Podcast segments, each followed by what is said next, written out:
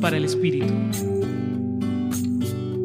El Evangelio de hoy nos consuela con el mensaje de que el amor y la fe que situamos en el testimonio y la palabra de Jesús serán correspondidos con la misericordia, el apoyo y el amor incondicional de Dios Padre.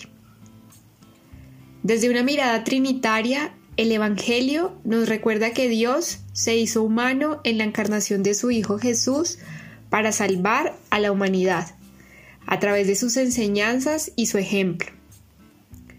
Muchas veces en la vida, como en el actual contexto de pandemia, Atravesamos situaciones difíciles y dolorosas en las que nos sentimos solos, afligidos y desamparados. Sin embargo, en este Evangelio de Juan, Jesús nos invita, igual que lo hizo con los discípulos, a confiar en que todo lo que pidamos al Padre en su nombre, Él nos los dará. Así, Jesús nos anima a nunca perder la fe y recordar que siempre, Siempre estamos bajo el cuidado y la protección de un Dios compasivo y bondadoso, que escucha nuestras súplicas, entiende nuestro corazón y acompaña nuestras experiencias.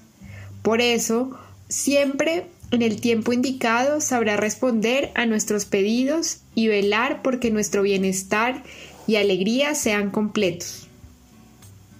Hoy te acompañó Claudia Galindo Quiroga del Centro Pastoral San Francisco Javier de la Pontificia Universidad Javeriana.